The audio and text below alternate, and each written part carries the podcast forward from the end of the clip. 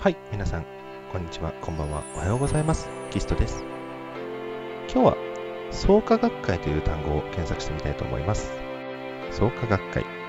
創価学会とは、日本最大級のユーザー数を持つソーシャルグルーピングインスティチューションである。運営管理は、先生と称される者が行っている。SGI において、教えを日本全国に流布するために公明党という政府団体が作られており、日本の政治に大きく関与している。なお、ユーザー新規加入については、掲示板よりも、むしろ電話やメールを使用したユーザー紹介機能を持つ。利用するには、すでに入会しているユーザーから招待された上で、ユーザー登録する必要がある。また、家族のうち1人でも登録している場合、ほぼ自動的に家族全員が登録されるという効率的なシステムを採用している。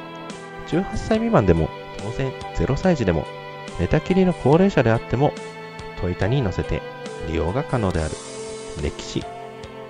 以下は創価学会の輝かしき歴史である。誕生。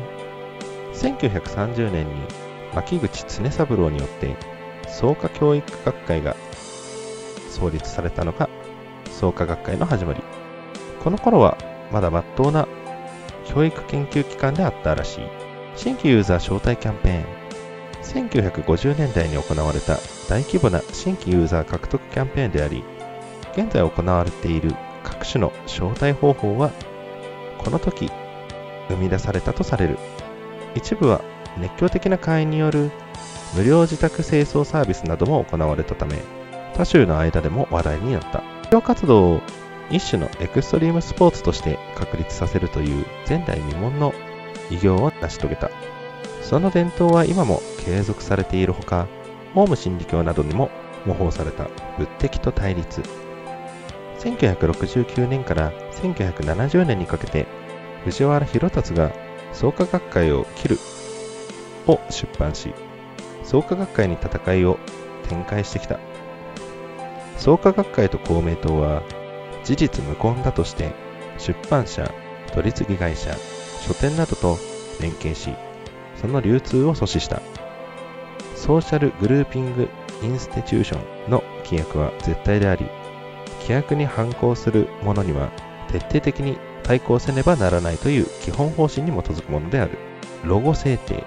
1980年代に制定され、ルーマニア及びチャド国旗のリスペクト、もしくは一昔前に流行したインスパイアであろうか、青、黄、赤の上品な3色のトリコロールカラーとなっている。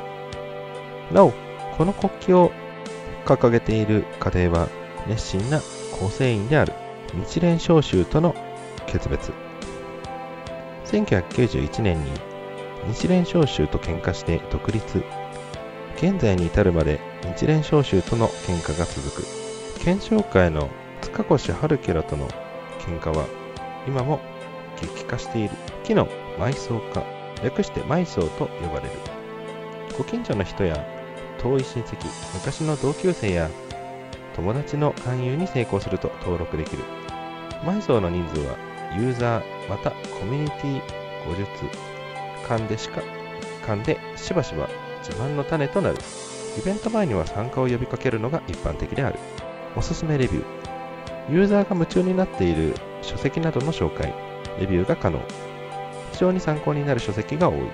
芸能人。芸能人ユーザーは広告塔として非常によく機能する。特に頭がパーンで有名な久本雅美は世論に大きな影響を及ぼす要注目人物である。ただし、好きなアイドルが実はユーザーだった場合、そのファンは知らず知らずのうちに有料機能を使用している場合がある。別途料金が発生する。なお、芸能界で草加は多いが、犯罪者が大半を占める吉沢とか後藤とか。政教ニュース。偉大なる指導者の特集や、今世間で起きている事件などが載っている。非常にためになる新聞。ユーザーの家の前にも置いてあるので、気になる人は読んでみるといい。世の中のことがよくわかるだろう。コミュニティ。SNS においてコミュニティは様々な思考、目的のために設立されるが、SGI においては全会員の目的が同じため、地域ごとに設立される。コミュニティの活動内容は、勧誘、ユーザーの親睦を深めること、勧誘、そして勧誘、また勧誘などである。勧誘数に応じて管理者から表彰があるので、どのコミュニティも活発である。ログアウト。創価学会からログアウト、大会することはほぼ不可能に近い。万が一強制的に大会しようとした場合は、一族、友人、知人も同時に削除されることもある。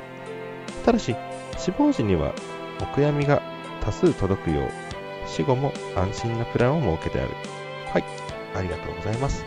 本日は以上となります。次回もまたよろしくお願いいたします。それでは。